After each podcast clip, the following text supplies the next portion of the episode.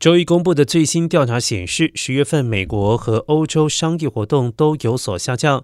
在全球第一大经济体美国，作为经济最大驱动力的服务业活动急剧放缓。拉低了整体的商业活动。而在欧洲标普全球 S M P Global 的调查也显示，德国制造产业遭遇到新冠疫情初期以来最大幅度的下滑。